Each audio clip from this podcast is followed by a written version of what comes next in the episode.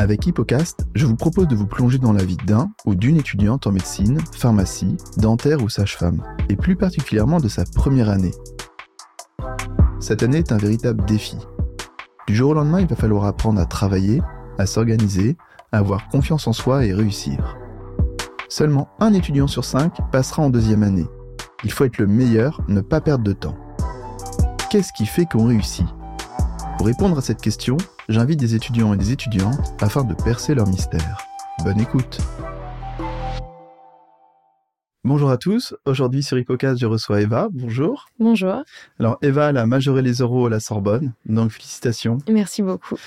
Donc dans cet épisode on va parler évidemment préparation aux euros, mais on va parler aussi prépa, d'organisation tout court, et on va parler de couple, d'amour pendant cette première année, parce que j'ai ouï dire que tu étais en couple pendant toute ta P1, et on va voir si c'était, enfin, comment vous avez géré cette année un peu difficile. Mais avant de commencer, j'aimerais bien savoir un peu quelle spécialité tu, tu avais prise au, lycée. Moi, au lycée, j'étais la première année euh, de la réforme du bac, donc c'était euh, un peu flou les choix, on n'avait pas beaucoup d'infos. Donc, euh, j'avais pris en première les spécialités maths, physique, SVT, et en terminale physique, SVT, avec option mathématiques complémentaires. Donc, mmh. vraiment le schéma classique. Et c'est vraiment ce que je recommanderais en fait à n'importe quel étudiant qui veut faire des études de médecine. Après, dans tous les cas, je pense que en première année, il y a tellement un gap euh, à franchir que euh, peu importe, même si on prend d'autres matières, à partir du moment où ça reste des matières scientifiques, et l'important, c'est aussi d'avoir des matières qui nous intéressent en terminale. Faut pas se gâcher la vie à prendre de la SVT si ça ne nous passionne pas au lycée. Hmm. Donc, euh, c'est pas un drame si, euh, si on n'a pas SVT, par exemple, en terminale, quoi. Par contre, les matières scientifiques, oui. Euh, matières scientifiques quand même de façon générale, mais c'est surtout parce que ça permet de garder un pied dans l'univers scientifique, en fait, je trouve. Je trouve que c'est difficile de euh, enfin la première année ça reste quand même euh, accès scientifique. On est dans des études scientifiques et ça reste très difficile je pense de se remettre euh, dans un bain scientifique quand ça fait des mmh. années qu'on fait de la littérature. Euh, notamment parce qu'on n'a pas du tout de rédaction en première année de médecine. On n'a que des QCM donc ça peut faire bizarre si on est habitué à, à rédiger énormément d'avoir cet esprit synthétique là ouais c'est pas du droit quoi. C'est ça. Mais euh, donc toi, tu dirais que c'est juste pour entraîner ton cerveau, mais c'est pas pour acquérir des connaissances qui vont nous faire gagner un peu de temps au début du, enfin, pendant le semestre? Euh, c'est vrai que, euh, par exemple, en SVT, on voit des, des notions qui vont être euh, abordées en première année, mais euh, disons que les notions qu'on voit en SVT, en un an, ça correspond à un chapitre de première année. Ah Donc, ok, on est moins perdu, euh, ça donne une sensation de, de, de nom qu'on connaît. Enfin, par exemple, ok, on sait à peu près ce que c'est qu'un neurone, mais bon, on se retrouve en première année avec un cours de 50 pages sur le neurone. Dans tous les cas, le cours de SVT de, de terminale, il va pas suffire. Après, la physique, par contre, ça peut être utile.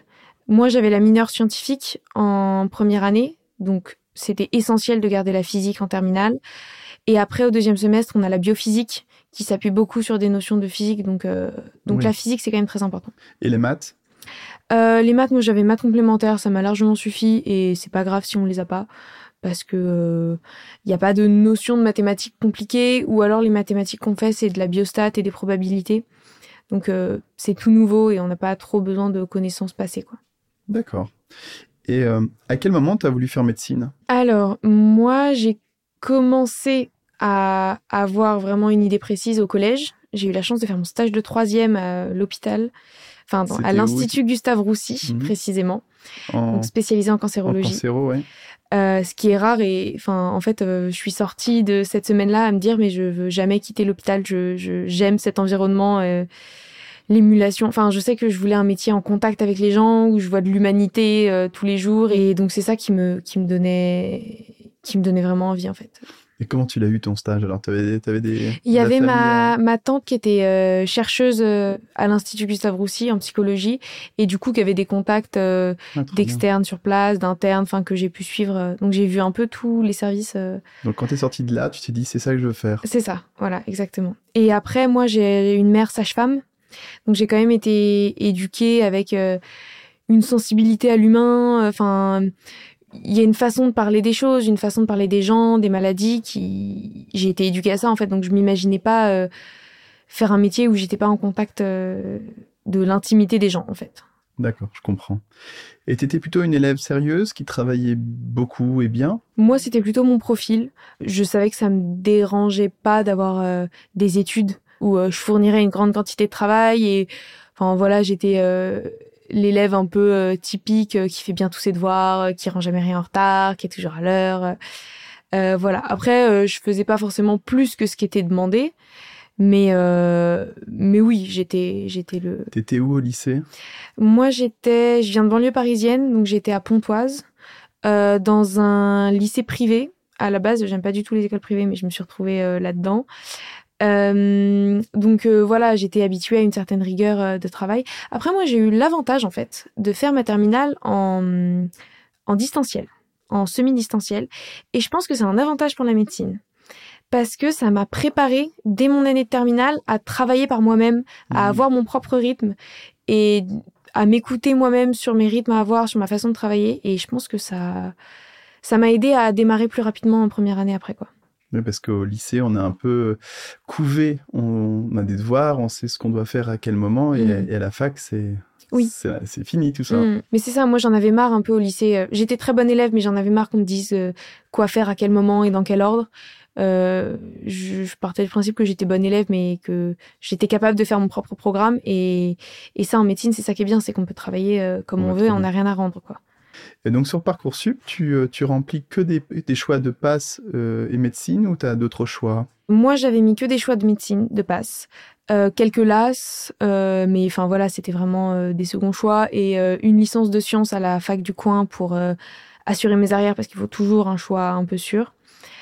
Donc oui, moi j'étais quand même très focus à médecine. Euh. Et est-ce qu'aujourd'hui, bon, c'est vrai qu'à l'époque, euh, la LAS c'était pas très connu, donc on, mm. vous étiez un peu dans le flou, enfin tout le monde était dans le flou. Est-ce qu'aujourd'hui, maintenant qu'on a un peu plus de recul, tu pourrais conseiller euh, bah, une passe ou une LAS ou tu aurais forcément fait une passe? Moi, ce qui se portait le plus à mon profil, c'était une passe. Parce que je pense quand même que si on est décidé à faire médecine et que c'est une certitude, vaut mieux faire directement une passe, en fait. Après, euh, Là, je trouve que c'est très bien si on se cherche encore, si on n'est on n'a pas de certitude, il y a d'autres voies qui nous intéressent et on veut pas se fermer de porte. Parce que, enfin, la médecine c'est très très bien, mais c'est vrai que on se focus dans un seul truc et la première année de médecine, on n'a pas le temps de se poser des questions de est-ce que c'est ça que je veux vraiment, quoi. Donc, euh, si on se pose la moindre question, vaut mieux aller en las et, et prendre le temps de mûrir euh, son projet, quoi. Je comprends. Ok. Et donc, tu as choisi quels hôpitaux? Enfin, quelle fac? Moi, du coup, dans mes deux premiers choix, c'était les facs parisiennes intramuros. Donc, Je suis euh, désolé hein, pour les, ceux qui habitent pas à Paris, mais c'est vrai que vu que j'habite pas à Paris, j'interviewe très très peu de bah, d'étudiants d'autres facs, mais c'est promis promis un jour je le ferai, je me déplacerai dans toute la France. Et euh, mais là c'est vraiment on est vraiment euh, Paris Paris Paris et, et vraiment désolé désolé pour cette petite aparté. Mais ce que j'avais regardé, ce qui peut être intéressant de regarder, c'était les classements aux ECN, donc au hmm. concours de sixième année euh, des facs, parce qu'en fait c'est super important parce que donc pour ceux qui savent pas, euh, l'externat il se fait dans sa fac, mais à la sixième année on fait un concours euh, des ECN qui va nous donner notre spécialité en fait. Et ce concours il est national, donc c'est super important d'avoir une fac qui a quand même des bons résultats parce que c'est là qu'on choisit euh, si on est dermato ou cardiologue, ça n'a rien à voir quoi. Et notre localisation de métier aussi. Donc moi j'avais regardé ces classements-là. C'est pour ça que à côté de chez moi c'était les deux facs Université Paris Cité ou Université Sorbonne. J'avais été prise aux deux, pas directement, j'étais sur liste d'attente.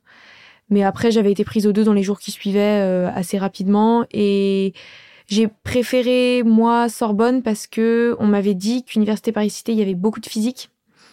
Euh, et que moi et la physique, c'était pas... Voilà, j'en avais eu assez au, lycée, quoi. Donc, euh, donc Sorbonne, on me disait qu'il y avait un peu plus de par cœur, mais que c'était assez équilibré. Donc je trouvais que ça collait bien à ce que je voulais, quoi. Et donc voilà, donc tu as été prise à la Sorbonne. C'est ça. Et euh, à ce moment-là, tu savais si tu allais prendre une prépa, pas une prépa? J'en avais aucune idée. Euh, J'avais même aucune idée qu'il y avait besoin d'une prépa avant euh, le mois de février, je crois. Et là, j'ai parlé à une première année au téléphone pour savoir un peu son expérience, comment euh, ça se passait la vie de première année parce qu'on a du mal à se représenter en fait euh, le quotidien. Et elle, elle m'a dit qu'elle avait une prépa et que c'était hors de question de réussir sa première année sans prépa. Donc euh, en panique, moi je m'inscris euh, à la prépa qu'elle m'avait dit. J'ai suivi ses conseils, voilà, grosse prépa, tout ça. Du coup, oui, je me suis inscrite à peu près au mois de, ça devait être au mois de mars, quoi. Au mois de mars. Donc tu n'avais pas encore les résultats de parcoursup? Non. Non, ok. Une fois que tu les as eus, c'est bon, tu as validé l'inscription et c'était parti. Voilà, c'est ça. Euh, tu as commencé à travailler pendant les vacances d'été ou pas? J'ai fait une pré-rentrée. Donc à partir du. Mais avant. Euh, Mais avant non. Soleil. Voilà, euh, c'est ça. Et de toute manière, je pense que c'est pas productif de travailler avant, parce que travailler par soi-même, c'est quasiment impossible. On n'a pas la motivation. On va juste se plomber l'esprit parce qu'on va se dire qu'il faut qu'on travaille et qu'au final, on n'est pas efficace. Alors que voilà, vaut mieux vraiment euh, se reposer, prendre des forces et se préparer moralement, quoi. C'est sûr. Donc la pré-rentrée. Donc qu'est-ce que tu as appris pendant cette pré-rentrée? Comment ça s'est déroulé? Euh, donc moi j'avais une prépa pour cette pré-rentrée. Euh, on était encore assez cadré par rapport au reste de l'année, hein, je veux dire. C'est-à-dire qu'on avait quand même euh, cours tous les après-midi, donc tous les après-midi en présentiel. Euh, ce qui a permis dès le début de euh, ne pas se poser de questions. On avait un rythme de travail en fait. Donc dès le premier jour, bah, tous les jours on va en cours, donc euh, tous les jours faut travailler les cours pour le lendemain. Et après, du coup, comme ça, le reste de l'année on est en autonomie, en fait, la transition s'est faite naturellement parce que je me posais pas de questions de est-ce que je travaillais ou pas. C'était, c'était évident, en fait. Donc ça, ça m'a permis de me mettre dans le bain plus qu'autre chose, quoi. Donc ça t'a donné ouais, le rythme. Est-ce que ça t'a donné aussi une méthode de- d'apprentissage Euh, ou d'organisation? D'organisation, peut-être parce que euh, je travaille quand même beaucoup moins. Enfin, du coup, j'avais cours en présentiel l'après-midi avec la prépa. euh, je travaillais 4 heures le matin, mais je travaillais pas plus, quoi. Et du coup, ça m'a permis de me dire, de me fixer des pauses obligatoires. Parce que du coup, là, à ce ce moment de pré-rentrée, j'avais le temps, par exemple, de prendre une heure pour déjeuner tous les midis. Et en fait, du coup, ça m'a permis cette heure-là de vraiment la, la graver et de me dire, euh, ça, c'est mes pauses minimum. Donc, je sais que je vais augmenter en travail dans l'année. Mais par exemple, cette pause de l'heure du midi, elle est essentielle et il faut pas la sauter. L'heure du dîner, c'est pareil. Donc, en fait, ça m'a permis de poser les bases de ce dont j'avais besoin.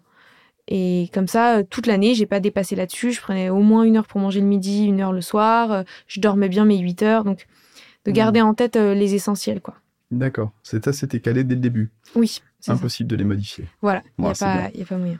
Euh, Est-ce que tu travaillais de chez toi, de chez tes parents ou... euh, Alors, moi, je logeais en foyer étudiant à Paris.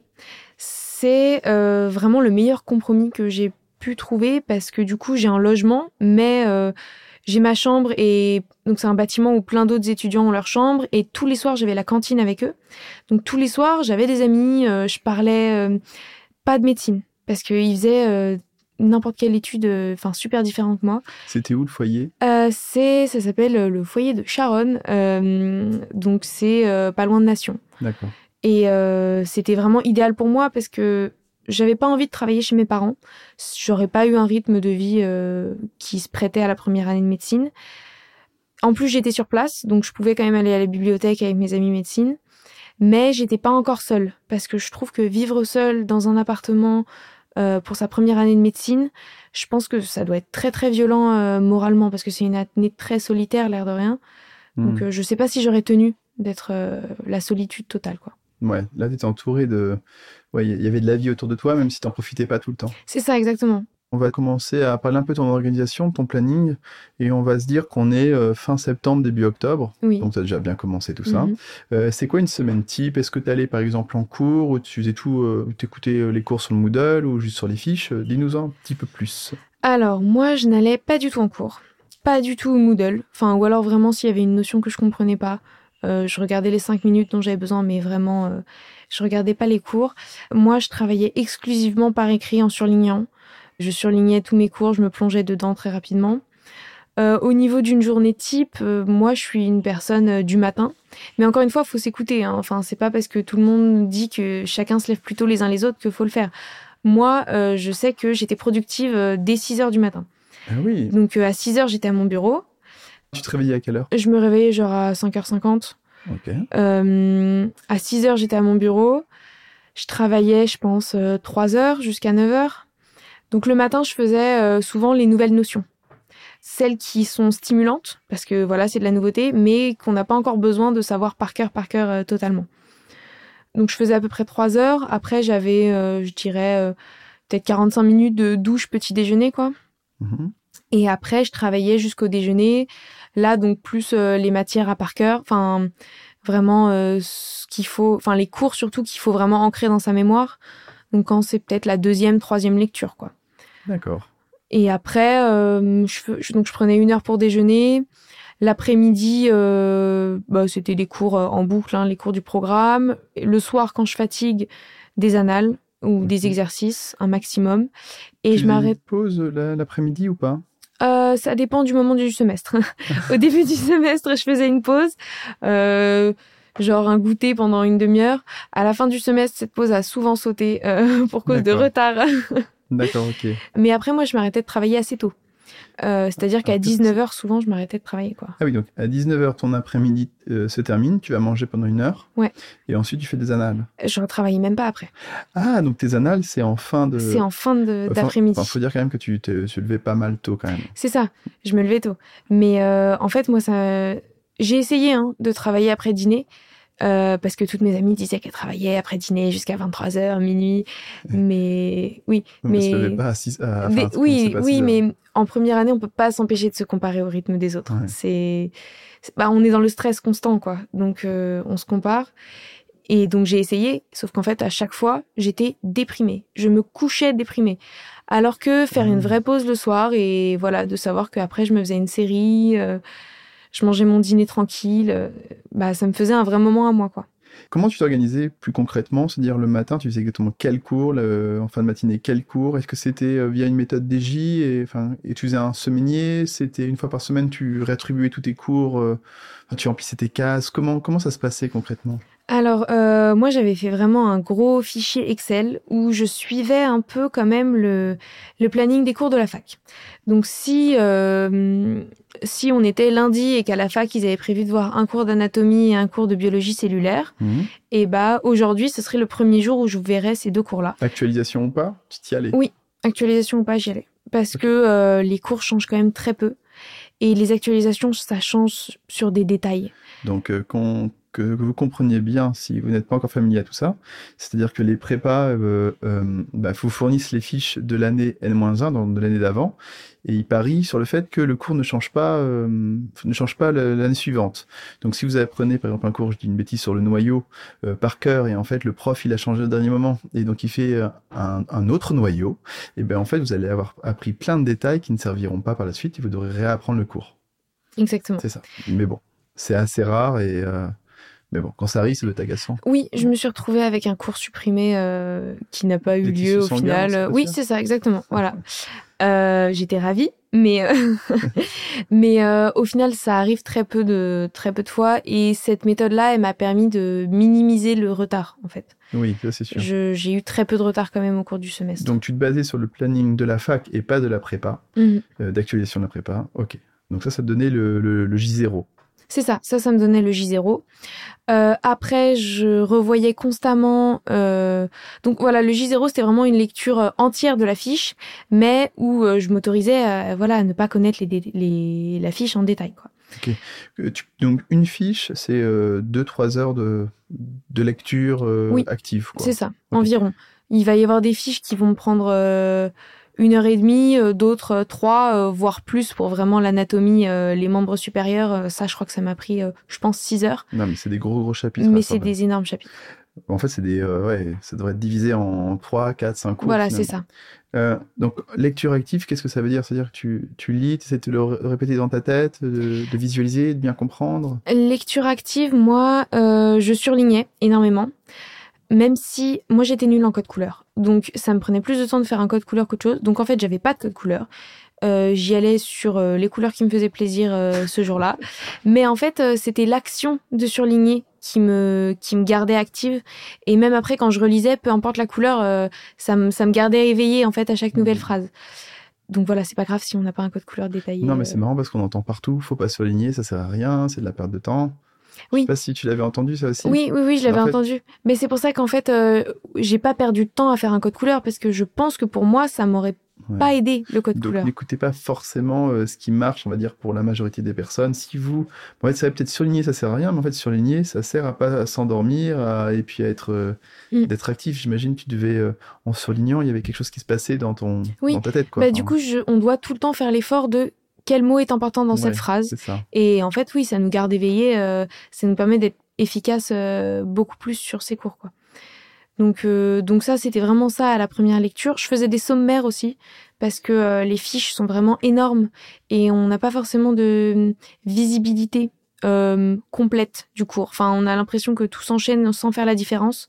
Donc, ça m'aidait de dire, ok, alors telle page, bah, par exemple sur le noyau, telle page, on va parler des ARN, telle page, on va parler de la membrane. Enfin, voilà. Donc ça, ça m'aidait aussi à structurer ma pensée et avoir une vision globale. Après, je faisais toujours euh, le lendemain, je revoyais la fiche. Donc J1. Voilà.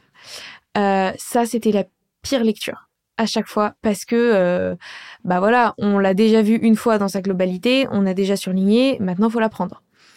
Donc euh, ça, c'est celle qui me prenait le plus de temps, euh, celle où j'avais besoin de parler aussi des fois, de me répéter les listes en boucle, de me faire des moyens mémotechniques. Les moyens mémotechniques, ça marche très bien euh, si on se les répète souvent. Ça marche pas si on les voit juste quand on voit la fiche. Quoi. Faut de temps en temps se faire euh, une demi-heure moyen mémotechnique euh, où on essaye de se rappeler de tous nos moyens mémotechniques possibles. Quoi. Donc la deuxième lecture était toujours beaucoup plus compliquée. Et après, après j'essayais de les revoir en fin de semaine. Le week-end, j'essayais de me refaire un peu. On peut dire que c'est une sorte de J5 Oui, c'est ça. Un petit J5 C'est ça. C'est un peu une méthode DJ modifié, habitué à son planning. Mais par exemple, si tu, le J1 il tombe le jeudi, en fin de semaine, c'est la semaine d'après ou comment ça se passe? Bah, je la revoyais le dimanche plutôt. En fin de journée. Alors ah que celle que j'avais vue le lundi, je les voyais euh, le samedi matin. Ok. C'est ça. Ok, ok. Parce que après, à la Sorbonne, on n'avait pas de cours le vendredi. Oui, donc en fait, les cours, ils sont condensés, euh, concentrés. Euh, sur... Concentrés sur quatre jours. Donc au final, on a trois jours pour revoir ce qu'on a vu sur quatre jours. Ce qui est pas mal. Voilà, c'est ça, ça c'est sympa. Ok. Et du coup, sur mon tableau Excel que je faisais, où je faisais vraiment la liste des chapitres, je notais combien de fois j'avais vu chaque chapitre, quelle était la date à laquelle je l'avais vu la dernière fois, et si j'avais besoin d'une note, euh, j'écrivais aussi euh, euh, cours à revoir si je savais que cette notion je la maîtrisais pas, ou alors euh, euh, je connais plus plus plus. Donc après, je pouvais habituer, enfin adapter. S'il y avait un cours que j'avais pas vu depuis euh, quatre semaines, alors que tous les cours je les avais vus plein de fois, bah je savais que c'était celui-là que il fallait que je fasse en priorité. D'accord. Et après, euh, genre quand tu le revois encore une troisième, une quatrième fois, ça, ça change encore? C'est de la lecture euh, active, donc voilà, la troisième fois, j'essaye encore. Enfin, la troisième fois, on mémorise encore. Hein, on n'a pas encore toutes les notions. La quatrième fois, déjà, ça commence à être plus simple. Donc là, on essaye. Ce que j'essayais de faire, c'était de, dans ma tête, avant de tourner la page, j'essayais de, de me souvenir de la notion qui allait venir après. Donc, euh, pour avoir un, un principe de mémoire active. Donc euh, ça c'était ça c'était pas mal et hum, après je pense qu'à partir de la quatrième lecture je faisais des QCM aussi. Ah donc ça arrive qu'à la quatrième. J'allais te poser la question. Et donc ça c'est les QCM de la prépa? Oui ou les QCM des annales en fait. Euh, il y avait. donc tu commençais les annales euh, finalement. Oui mais je pense que j'en faisais pas assez moi des annales. Ok. C'est-à-dire que du coup j'avais tendance à en faire un peu trop voilà, je termine un chapitre, je vais me faire deux, trois questions sur le chapitre et je passe à autre chose. Alors que c'est pas ça qu'il faut faire. Les annales, faut vraiment prendre un créneau dans sa journée et s'en faire plein, même si c'est mmh. fatigant.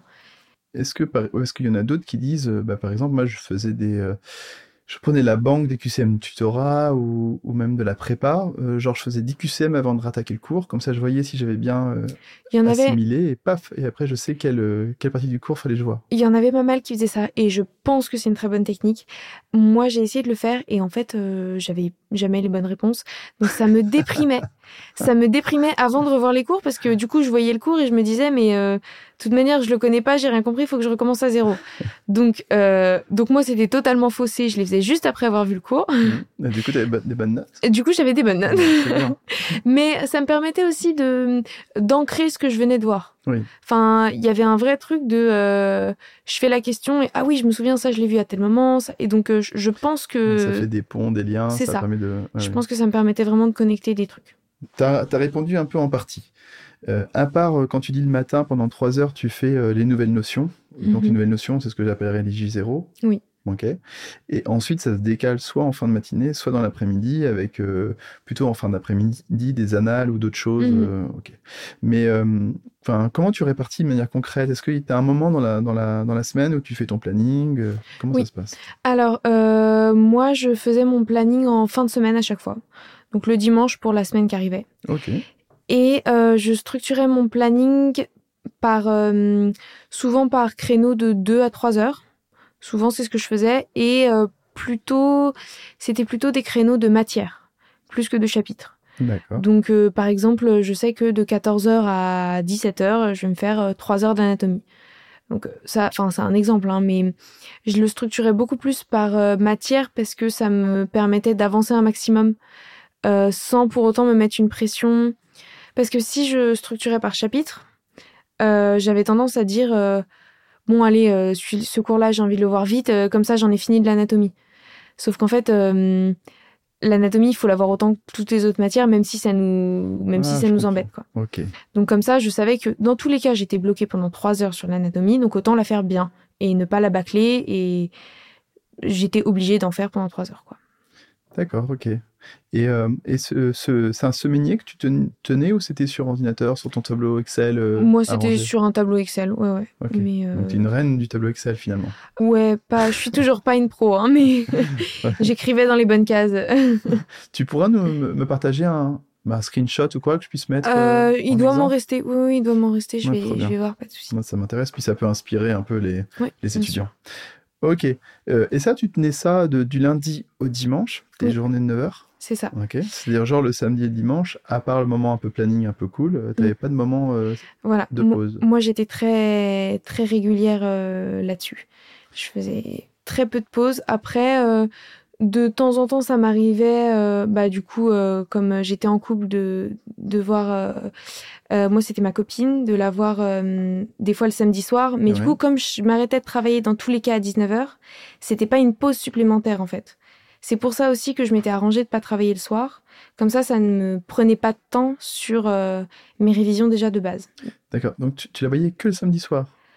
Ou alors sur ma pause déjeuner pendant la semaine. Donc euh, comme j'avais une heure à chaque fois le midi, je me forçais à prendre une heure. Bah, des fois j'avais euh, ma copine ou mes amis. Des fois j'avais des amis qui venaient, qui m'emmenaient au resto pendant une heure. Donc voilà, je repartais. j'avais une heure de créneau et je m'enfuyais à minuit pile, on s'enfuit, quoi. Enfin, c'est. Donc j'étais très. Moi, j'étais une personne très, très chronométrée.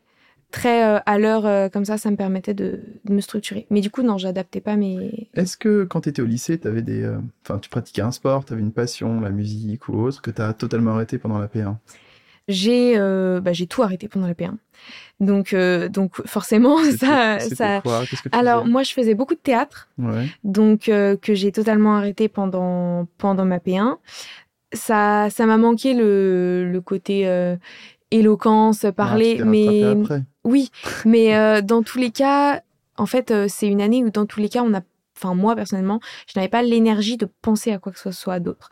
Enfin à un point où ça devenait compliqué de faire la discussion avec ma famille parce que en fait j'étais trop fatiguée pour penser à autre chose que que de la médecine. Donc, avec le recul, genre si tu devais repasser ta, ta P1, revenir en arrière, mm-hmm. tu dirais pas je m'accorde quand même ces deux heures de théâtre? Non, je pense pas. Bah, parce que du texte à apprendre, non? C'est ça, il y a du texte. Et enfin, même si c'était un loisir, hmm. en fait, euh, je pense que moi, ça m'aurait plus fatigué qu'autre chose. Après, niveau activité physique, euh, moi, ce que je faisais, c'est que quand j'allais, quand j'allais à la bibliothèque ou quand j'allais à la prépa, j'y allais à vélo. Et encore maintenant, je fais tous mes déplacements à vélo. Et du coup, ça me permettait d'avoir... Euh, donc, moi, c'était 20 minutes pour y aller. J'avais de la chance parce que j'étais pas loin.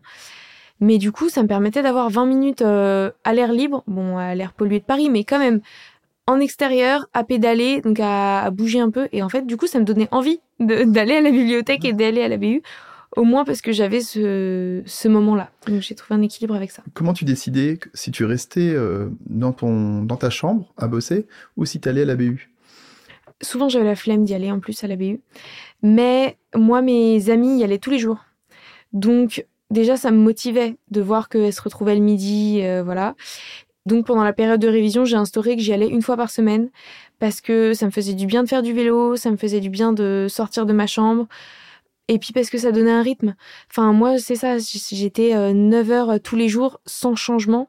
Donc en fait, on devient fou à tourner entre les mêmes quatre murs hmm. sans, sans aucune variation. Donc là, de changer de lieu, ça, ça, faisait, du, ça faisait du bien. Donc euh, voilà, je crois que j'y allais une fois par semaine. Euh. C'est tout, t'avais pas envie genre de plus rigoler avec tes, amis sur l'heure du midi Bah l'avantage c'est que comme j'étais au foyer étudiant, t'avais plein d'amis. J'avais plein d'amis le soir.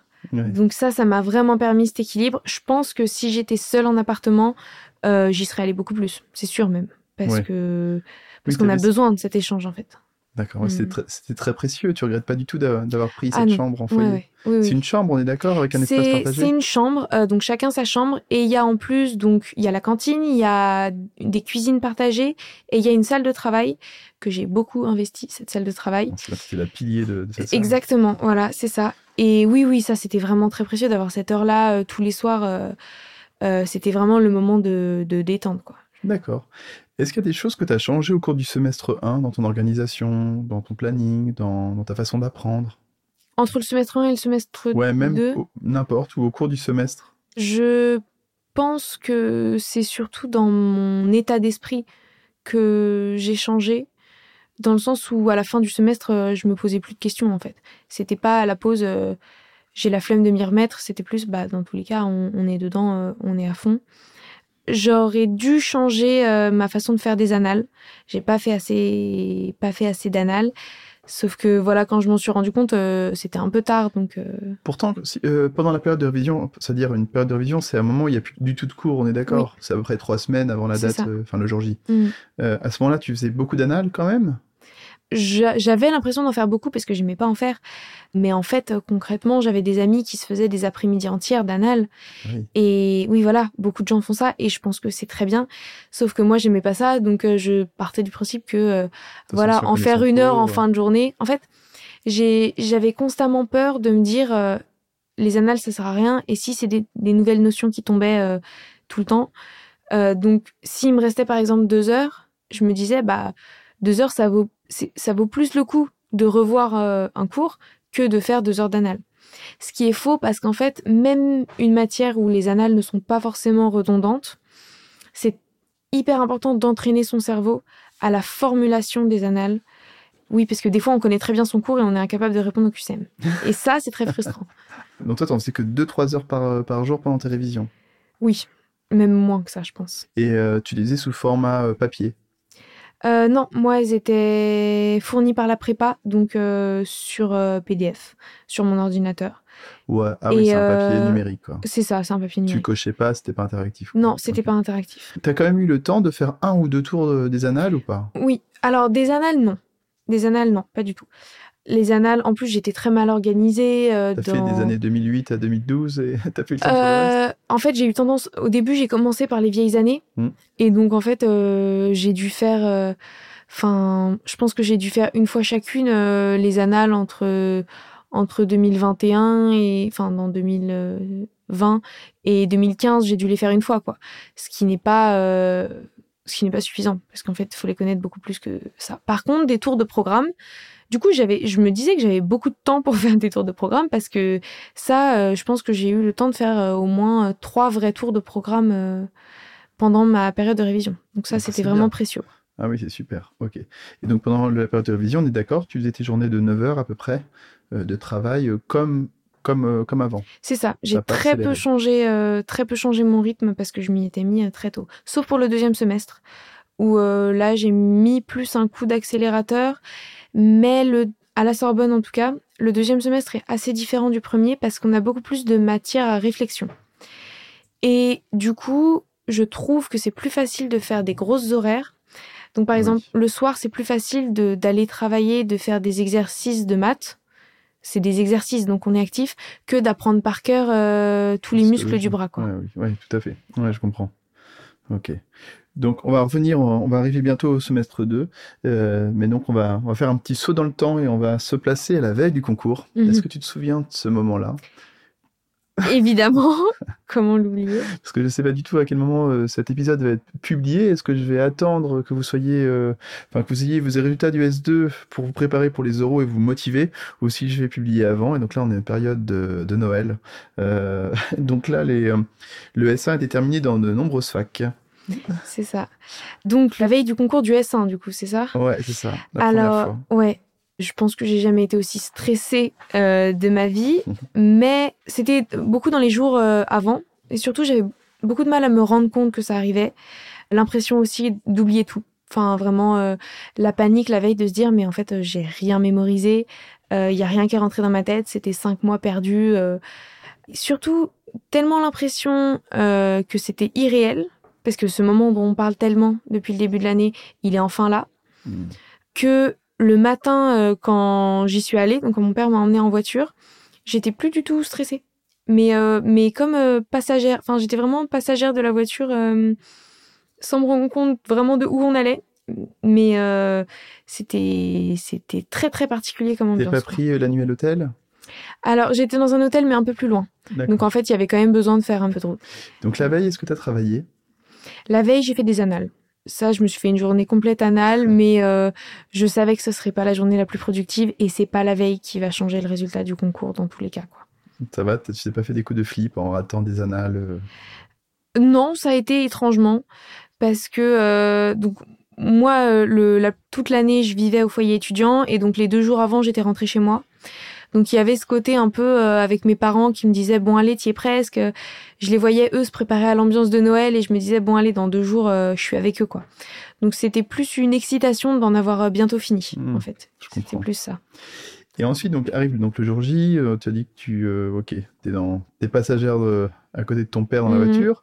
Euh, t'arrives, tu t'installes, il y a le stress de voir tout le monde, le fameux hangar. Euh, J'espère que c'était bien chauffé. Et euh, c'était quoi ta technique? Est-ce que tu as des petites recommandations euh, autour de ce moment-là? Alors déjà, arriver bien en avance, comme ça on a le temps de se concentrer sur soi, parce que ceux qui arrivent en panique, en courant et qui arrivent essoufflés devant la copie, je pense qu'il n'y a rien de pire. Je suis arrivée, bien sûr j'ai dit bonjour à mes amis, mais j'ai pas parlé pendant un quart d'heure avec elles. Je suis allée m'asseoir à ma table, Hmm. on se met dans sa bulle, on souffle. Moi je suis euh, la pro des techniques euh, d'ancrage, euh, voilà, je- j'essayais de sentir... de me concentrer sur ma respiration, sur ce qui se passait autour de moi, voilà. C'était vraiment d'être dans ma bulle à ce moment-là. Après, ce qui est très compliqué, c'est qu'il y a forcément une épreuve, enfin, ou plusieurs, où la panique, elle prend le dessus. Ça, c'est très, très difficile pour le moral. Moi, ça m'est arrivé pendant l'épreuve de physique, où en fait, euh, j'ai été... Donc moi, c'était ma mineure, donc il fallait juste que j'ai 10 pour valider. Je m'étais beaucoup entraînée sur la physique. La physique est réputée comme être euh, la matière que personne révise parce que c'est une perte de temps à réviser, parce que c'est trop dur dans tous les cas. Et moi, j'avais décidé de la réviser quand même, j'étais sûre d'y arriver. Et j'ouvre la copie et incapable de répondre à la moindre question. Hmm. Et donc là, en fait, euh, enfin voilà, moi au lycée, j'étais bonne élève. Euh, les concours blancs, j'y arrivais quand même assez bien. Et là, en fait, euh, je me retrouve pendant 45 minutes à mettre au hasard. Il y avait neuf questions de physique à mettre au hasard aux neuf questions. Et là, on se dit, j'ai pas ma place ici. Qu'est-ce que je fais là? On regarde autour de soi. On, on se dit dans sa tête que tous les autres y arrivent. En vrai, tout le monde est en panique. Mais quand on est tout seul face à sa copie, ça fait très peur. Et surtout, quand faut recommencer l'épreuve d'après, euh, parce que les- la physique c'était au milieu de journée. Donc quand faut recommencer l'épreuve d'après et quand faut se dire que tout n'est pas fini et qu'il faut aller jusqu'au bout, c'est très très dur mentalement. Ouais, c'est chaud. Mm. Et finalement, tu as eu combien en physique? 5. En mettant tout au hasard. Tu sais, Donc euh, oui, voilà. elle va dire qu'elle a eu 15. Non, non. tout le monde dit, ouais. Non, non. Au deuxième semestre, j'ai eu 15 en physique. Du- Donc, j'ai pris, voilà, c'est ça, j'ai validé ma mineure, j'ai pris ma revanche. Ah, le stress. C'était, c'était très très dur. Il est sympa, le prof. Oui, c'était, c'était sympa. Et euh, tu cochais tes cases, t'écrivais sur un brouillon, t'écrivais sur l'énoncé. Comment tu faisais? Oui, j'écrivais sur l'énoncé et sur le brouillon. Et euh, souvent, quand j'arrivais euh, à la fin de la feuille de QCM, je reportais sur, euh, Sur sur, la grille sur la grille. Ouais, D'accord, ok. Ok, donc après, c'est les vacances. c'est ça. Et le... Oui Les vacances, on touche pas à ces cahiers, vraiment. Enfin, je n'ai pas te demander si tu avais fait un stage de pré-rentrée de... oui, c'est ça. Je sais pas si c'est des prépas qui font ça, qui proposent ça. Mais... Je pense pas à ma connaissance, en tout cas. Ouais, ouais. Il faudrait pas plus d'une journée ou deux, quoi. Ouais.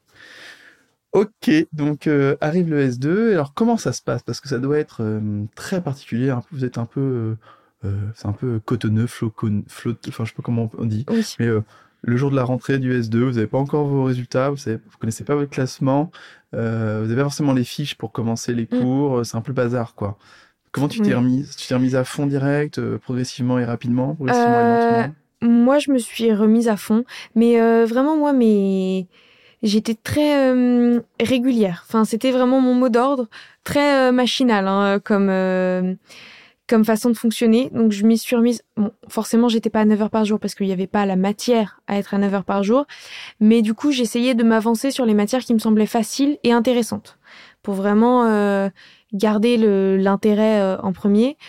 Si je prends l'exemple de Sorbonne, euh, j'ai commencé en m'avançant sur la physiologie qui est vraiment la matière la plus médicale qu'on ait, je pense. Et donc ça fait du bien parce qu'au S2, les matières sont plus médicales qu'au S1. Euh, on peut s'avancer dessus, c'est abordable à faire soi-même.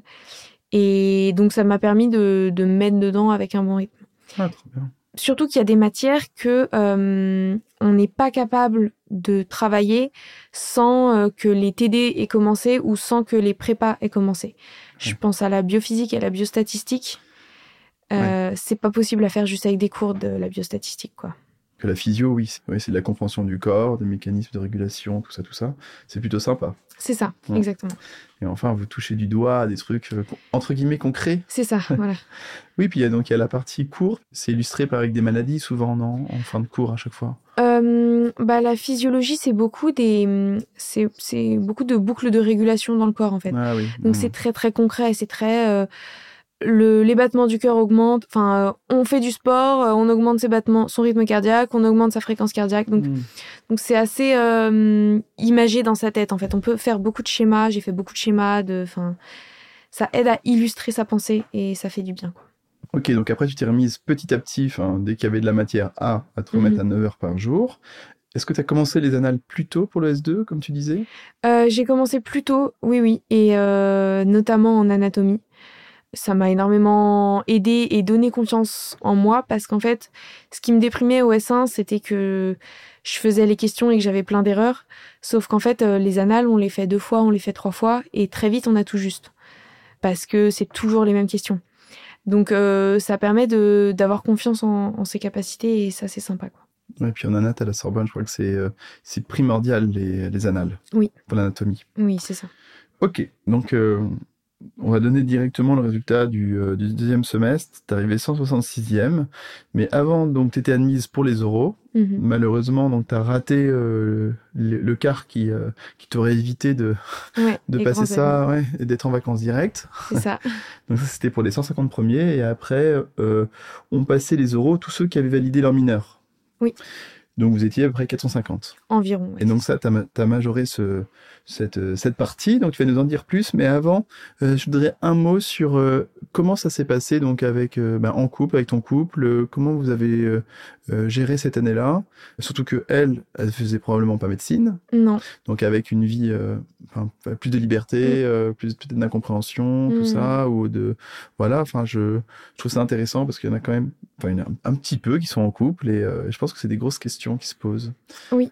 Bah euh, ça j'en ai j'ai une filleule et on en a beaucoup discuté ensemble parce qu'elle est aussi en couple et euh, je pense que moi ça a été elle a été très forte de d'être très patiente avec moi en fait parce que je lui avais annoncé dès le début que que j'aurais pas euh, le temps et l'énergie de d'avoir euh, bah, une vie de couple quoi. Enfin de de d'être présente euh, aussi bien physiquement que mentalement parce que mentalement les discussions étaient pas les mêmes. Enfin voilà j'étais crevée tout le temps j'avais pas de sujet de conversation autre que médecine. Donc c'est quand même difficile pour une, une vie de couple. Après, il y a eu quand même beaucoup d'avantages parce que bah, j'avais tout le temps quelqu'un à qui parler quand j'allais pas bien. J'étais sûre d'être soutenue, ça donnait confiance en soi je sais que j'ai plein d'amis qui ont énormément perdu confiance en, en, en, elle, en en fait, pendant la première année de médecine, qui se sont remises en question sur qui elles étaient. Enfin, voilà. Moi, ça n'a pas été mon cas, mais aussi peut-être parce que j'avais euh, ce, ce pilier-là euh, qui me réaffirmait que que j'avais une vie autre que médecine, enfin que ma vie ne se résume pas au concours. Et c'est bien de garder ça en tête quand on est en première année de médecine, parce qu'on a tendance à l'oublier en fait. Même moi qui ai commencé en disant euh, oui, moi enfin, j'ai conscience que ma vie ne se résume pas à médecine et que je serais heureuse dans plein d'autres domaines. Et en fait, euh, on passe tellement une année à être à fond qu'on a tendance à l'oublier. Donc c'est bien d'avoir quelqu'un euh, qui nous rappelle qu'il y a autre chose que médecine dans la vie. Il y a eu des moments de crise? Bah forcément, c'est un peu difficile euh, de pas être présent, de pas donner de son temps, de forcément il y a des choses qui sont pas comprises euh, des deux côtés. Donc c'est sûr que c'est difficile, c'est pas une chose à prendre à la légère et je pense que, enfin, le plus important, c'est de dire dès le début, voilà, médecine, ça va être comme ça. Je vais travailler 10 heures par jour. J'aurai pas de pause à faire. euh, Enfin, il faut que la personne soit au clair que pendant un an au moins, le concours passera avant tout. Ce qui veut aussi dire faire passer le concours avant son couple. Et ça, euh, c'est difficile et ça peut causer, euh, si si, ça peut causer euh, quelques froids euh, parfois, bien sûr. Hmm, D'accord, mais rien d'insurmontable et ça t'a pas entraîné dans des euh, situations qui t'ont empêché de travailler pendant une semaine, par exemple? Moi, ça n'a pas été mon cas. Après, euh, je, je- donc je connais une autre fille qui est en couple et où ça s'est posé la question pendant la période de révision de est-ce que j'arrête totalement de le voir pendant la période de révision ou euh, ou est-ce que je continue mais du coup ça me déconcentre et je travaille moins voilà. Donc en fait c'est vraiment à équilibrer selon les couples. Ça dépend aussi de la distance à laquelle chacun vit euh, de du rythme de vie de la personne en face. Enfin moi je sais que on avait des des rendez-vous en salle de travail hein Enfin, ça nous permettait de nous voir. On travaillait. Voilà, c'est vraiment ça. C'est les gens venaient me voir. Enfin, Elle- Voilà. Elle, elle, elle prenait rendez-vous avec toi. Exactement, son voilà. c'est ça. Et dès que ça sonnait, elle devait partir. Voilà, c'est vraiment ça. Donc, euh, c'est beau. c'est oh, très égoïste. C'est une année où il faut se permettre. Enfin, c'est égoïste. Non, c'est centré sur le concours. quoi. Ouais. C'est une année où on dit. parce que même euh, ta vie euh, passe voilà. après, donc finalement. c'est ça en fait. Tout passe après, donc faut faut accepter ça. ouais. D'accord. Mais Ok, faut c'est faut des forces. Enfin, mentalement, faut se convaincre à l'avance que ça va être comme ça, quoi. D'accord. Et vous avez tenu donc toute cette année-là. C'est ça, exactement. Ok, très bien. Alors maintenant, on va passer à l'oral. Attention, attention, attention. Comment ça se passe à la Sorbonne? Quel type de sujet Enfin, combien de sujets vous avez? Quel type de sujet c'est? Et puis, j'aimerais vraiment euh, que tu nous donnes ton sujet. Et je sais pas si tu t'en souviens, parce que ça fait quand même quelques mois.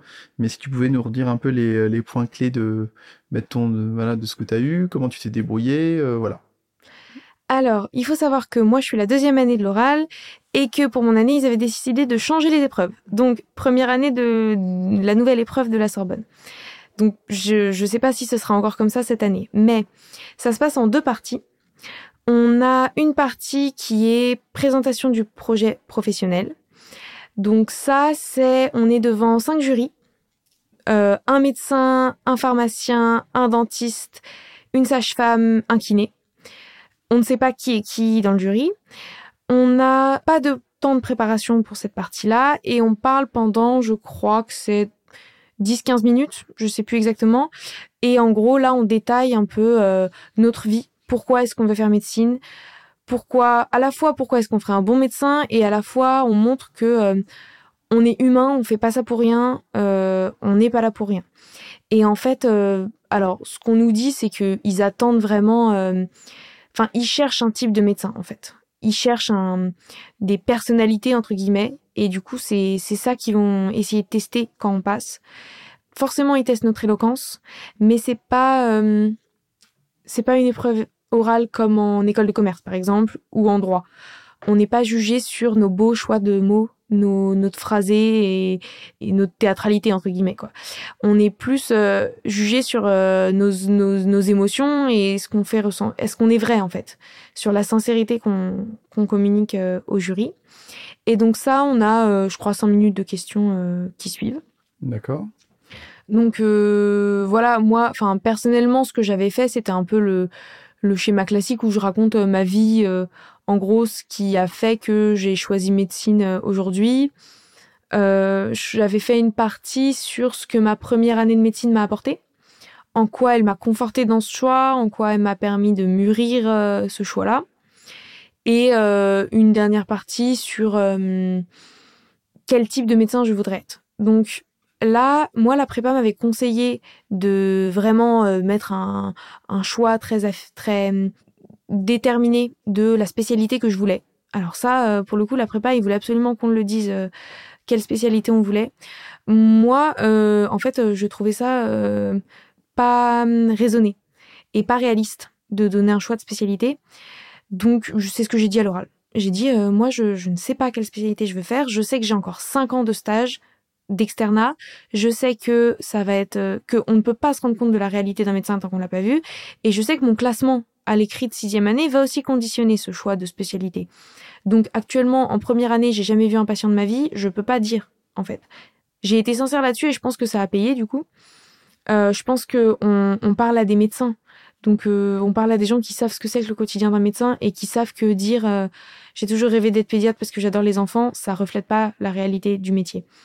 Après, si on a une vocation de pédiatre, faut le dire, mais mais faut pas s'inventer des arguments en fait. et en fait, c'est vraiment le moment où on peut être vrai. Et ça fait du bien après une année d'écrit d'avoir enfin une année où on nous demande notre avis en fait. Donc donc moi j'ai beaucoup aimé cette épreuve là. Et surtout, j'imagine qu'il ne te rate pas après avec ces petites questions toutes simples. Pourquoi pédiatre euh, Et puis après, il creuse, il creuse, il creuse. Puis au bout de deux questions, vous êtes perdu. C'est vrai que ça montre un truc un peu bizarre. Voilà, c'est ça.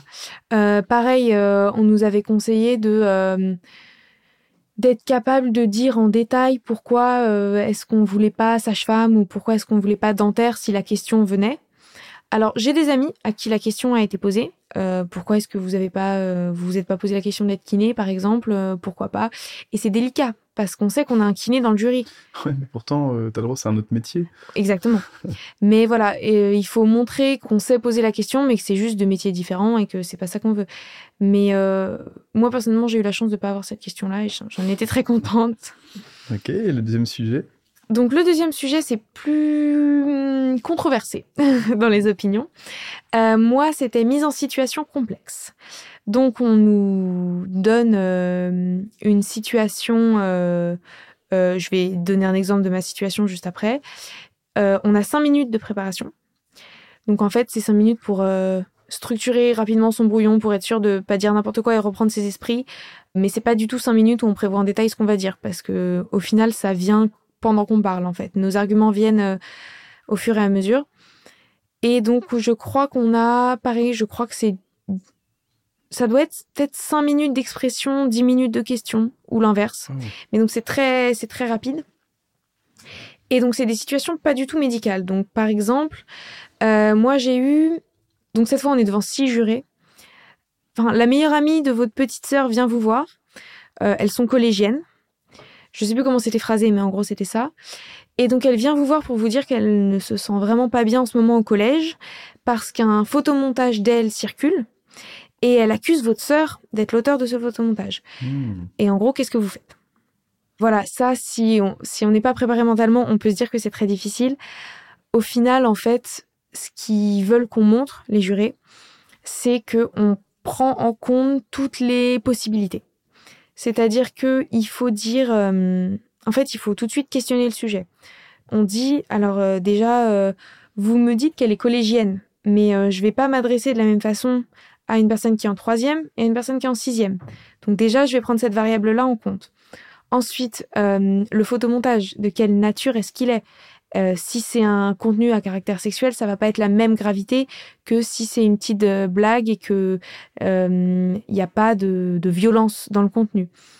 ensuite, vraiment là, il faut partir, enfin pas partir dans tous les sens, faut être cohérent, mais il faut penser large. J'ai aussi évoqué le fait que bah, la jeune fille, elle vient me voir moi pourquoi est-ce qu'elle viendrait me voir euh, Ça doit être qu'elle me fait confiance, mais qu'au final elle se sent seule parce que si elle va pas avoir un adulte référent, c'est qu'il doit y avoir un certain stress. Donc euh, moi, je vais devoir être à la euh, la hauteur de, de cette confiance que qu'elle met en moi, donc de pas la trahir et de pas discréditer ce qu'elle ressent, voilà. Ça veut pas dire pour autant que je vais lui faire confiance aveuglément et que je vais tout de suite accuser ma petite sœur je vais essayer de discuter avec ma petite sœur. Enfin voilà. Donc faut vraiment partir dans, dans, dans plein de branches différentes et il faut conclure en prenant des actions. Donc euh, ça peut être, euh, je vais essayer dans, souvent là c'est, euh, on essaye d'en parler aux adultes référents. Donc je vais essayer d'aller voir les responsables à l'école. Est-ce qu'ils ont entendu parler de ce problème et pourquoi est-ce qu'ils n'ont pas agi? Je vais essayer d'aller voir mes parents puisqu'ils sont responsables de ma sœur et les parents de la fille. Est-ce qu'il y a besoin d'aller voir un psychologue en plus pour, enfin voilà. Donc on, délègue le problème. Euh, souvent, si on place un psychologue, euh, il y a souvent ça, ça s'adapte au problème parce que ça montre qu'on prend en compte les sentiments de, de tout le monde. Et en fait, il faut vraiment prendre en compte la sensibilité. Donc par exemple, quand j'ai dit euh, on va mesurer la, la gravité du, du photomontage, on m'est tombé dessus sur les questions. Oui, si on se rend compte que le photomontage, il vous paraît innocent, enfin sans conséquence, qu'est-ce que, enfin, qu'est-ce que vous faites? Donc là, faut surtout pas dire, euh, bah, il y a pas de problème, euh, on passe à autre chose. Non, il faut dire, c'est pas parce que euh, moi, ça ne me choque pas que enfin, la douleur et la détresse, elle est là chez cette petite fille. Donc, dans tous les cas, il faut la prendre en compte. Enfin, voilà. C'est moins grave, quoi. C'est moins grave, voilà. donc, on dédramatise le truc. Mais les situations, donc ça, c'est mon exemple, les situations, elles sont très diverses. Ouais, j'ai entendu deux personnes qui se noyaient. Je crois qu'il y a une sœur, sa sœur et une amie. Euh, truc de ouf. Voilà. Donc euh, il y, a, y, a, vraiment euh, tout et n'importe quoi. On peut dire bah, bah, en fait je choisis ma sœur, je m'en fous. Je sais pas si vous allez. oui, voilà. je suis pas sûre que ce soit. Mais c'est une super. Où est-ce que tu as appris qu'il fallait comme ça questionner le sujet? Je pense que c'était ultra pertinent reprendre chaque partie et de faire comme un arbre, euh, un arbre avec différentes branches sur chaque mot, chaque situation possible. Parce qu'en gros, euh, nos émotions elles vont partir sur une. Quand on dit photomontage, tout ça, on va, on va tout de suite penser à un truc vraiment grave, mm. justement un caractère sexuel avec une mm. humiliation horrible. Mm. Mais peut-être que c'est rien, c'est juste elle, lui a, mis deux antennes de je sais pas quoi sur la tête. Ça. Et euh, ouais, en fait, c'est. Alors ça, la prépa nous l'avait conseillé, mais en soi, je pense qu'ils ont proposé la même chose au tutorat. Euh, en fait, euh, c'est. Enfin, même à la présentation de la fac, la présentation du sujet, c'est un peu ce qu'ils nous avaient dit de faire. D'accord. Première chose, c'est on questionne le sujet. comment tu t'es entraîné euh, On avait une banque de sujets que nous avait fourni la prépa. Mais ça, pour le coup, je pense que le tutorat aussi l'avait donné. Et ça nous a permis de, de passer devant ses parents. Là, pour le coup, je suis passée devant mes parents, je suis passée devant mes frères et sœurs et leur demander leur avis. Vous, euh, enfin voilà, ça élargit aussi euh, le champ des possibles. Quoi. Et qu'est-ce que vous auriez dit euh, pour cette situation-là? Qu'est-ce que voilà, par exemple dans les sujets où il fallait s'entraîner, il y avait un sujet avec genre une tempête en hélicoptère, un truc comme ça. Enfin, je sais plus. Et en fait, j'y avais pas du tout pensé. Mais par exemple, ma mère m'avait dit, bah, est-ce que j'ai déjà volé, survolé en tempête ou est-ce que c'est ma première fois Ça n'a rien à voir. Enfin ah voilà, c'est bête, mais c'est des choses auxquelles moi j'avais pas pensé et en fait, à force, ça enrichit le. Ah, tu t'entraînes à réfléchir en fait. Oui. Pour le coup, ça c'est beaucoup beaucoup d'entraînement.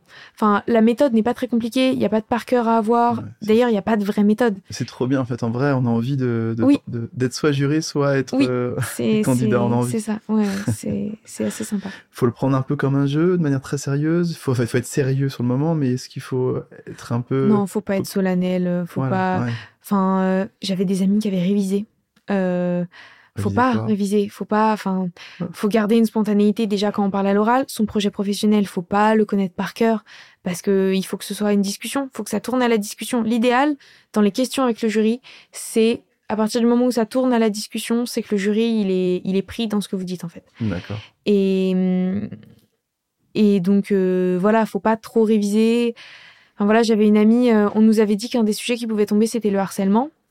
Euh, donc euh, on sort de l'oral et elle fait, euh, elle me dit ah oui je suis trop contente parce que j'avais trop révisé ce sujet, je connaissais les numéros d'urgence à appeler, je connaissais les et, et, et voilà et donc c'est très bien, elle a réussi cette fille et si c'était les outils qui ont permis de la rassurer finalement et de lui donner confiance à l'oral, c'est très bien pour elle. Mais euh... des numéros. Voilà c'est ça. Mais le, je pense que ce qui est important c'est c'est d'avoir d'avoir plaisir à parler, c'est important pour l'oral. Non, mais en vrai, c'est vachement important parce que quand vous allez être face à, vos patients, bah, il va falloir évaluer entre ce, qui ce que la patient va dire et la réalité de la chose. Oui. Euh, bah, ça commence en fait sur des choses euh, plus concrètes. Il faut apprendre à questionner, à, analyser et pas seulement être euh, dans l'émotion. Mm. Bon, bah, c'est super. Et eh ben, un gros merci pour tout ça. Est-ce qu'il y a des choses qu'on aurait oubliées que tu voudrais aborder? Si ce qui était très bien moi pendant mentalement, ce qui m'a aidé, c'était de garder l'objectif en tête. Donc moi j'avais beaucoup beaucoup de lectures. Je lisais énormément le soir. Tu veux dire pendant toute, euh, toute l'année? Toute l'année. C'était mon moment. Euh, ah, le soir, je, je, je lisais mon livre et voilà, c'était pour moi. J'allais oublier. Euh, maintenant, ma dernière question. Peut-être que du coup, tu, ça en fait partie, mais les trois conseils pour les futurs ah, passes, c'est quoi? Bah voilà, garder l'objectif en tête. Enfin, continuer à rêver. voir que après les épreuves, il y a un vrai métier qui fait vivre, c'est bien essayer de garder ces 8 heures de sommeil parce que ça c'est vraiment difficile et c'est vraiment très mauvais de pas les avoir. Et euh, voilà, c'est bien d'avoir une méthode. Après, faut pas la suivre à la lettre. Il faut pas se plier. Euh, faut pas vouloir absolument suivre un modèle euh, tout fait. Quoi. Faut, faut s'écouter. Et pourquoi tu dis ça? Parce que toi, tu as suivi ton modèle? J'ai suivi mon modèle, ah, mais j'ai pas suivi à la lettre la méthode DJ. Euh, J'ai pas. Oui, voilà, c'est surtout ça. La méthode DJ, faut pas la suivre à la lettre. Euh, la méthode, euh, la méthode pour l'oral, de faire un plan, euh, ça, la prépa nous le conseillait. Et ça a aidé beaucoup parce qu'il y a beaucoup de gens qui ont du mal à structurer leurs pensées. Donc c'est très bien d'avoir un plan. Euh, après, moi, je l'ai, j'ai pas eu la sensation de l'appliquer parce que euh, ça me limitait euh, beaucoup de, de me dire faut que je fasse tel nombre de temps euh, sur Mhm. la partie argument, tel nombre de, enfin voilà. Donc donc quand même s'écouter et et bah pareil sur le nombre d'heures à travailler. Euh, y a, on a l'impression presque qu'il y a un modèle tout fait euh, quand on entend ses amis travailler, qui travaillent 11 heures par jour à la bibliothèque. Euh, Enfin voilà, déjà, euh, si on commence par euh, 8 heures dans sa chambre, euh, c'est très bien aussi. Pas mal. Voilà, c'est ça. Vaut mieux être efficace que travailler trop. Ça, c'est sûr. Et ben, je propose de se quitter sur cette belle phrase. Ben, merci Eva. Merci beaucoup. Et à bientôt. Bon courage. Au revoir. Bravo, vous avez écouté jusqu'au bout. Merci de partager cet épisode à tous ceux que vous connaissez et qui vont tenter médecine, pharma, sage-femme, dentaire ou kiné. Si ça vous a plu, alors mettez 5 étoiles et abonnez-vous à la chaîne. C'est vraiment important, c'est ce qui me fait ressortir des classements. Si vous adorez les podcasts et que vous préparez le pass, je suis sûr que vous adorerez Hippocast l'appli. Les cours dans tes oreilles, le pass dans ta poche. Allez vite voir sur hippocast.fr. À bientôt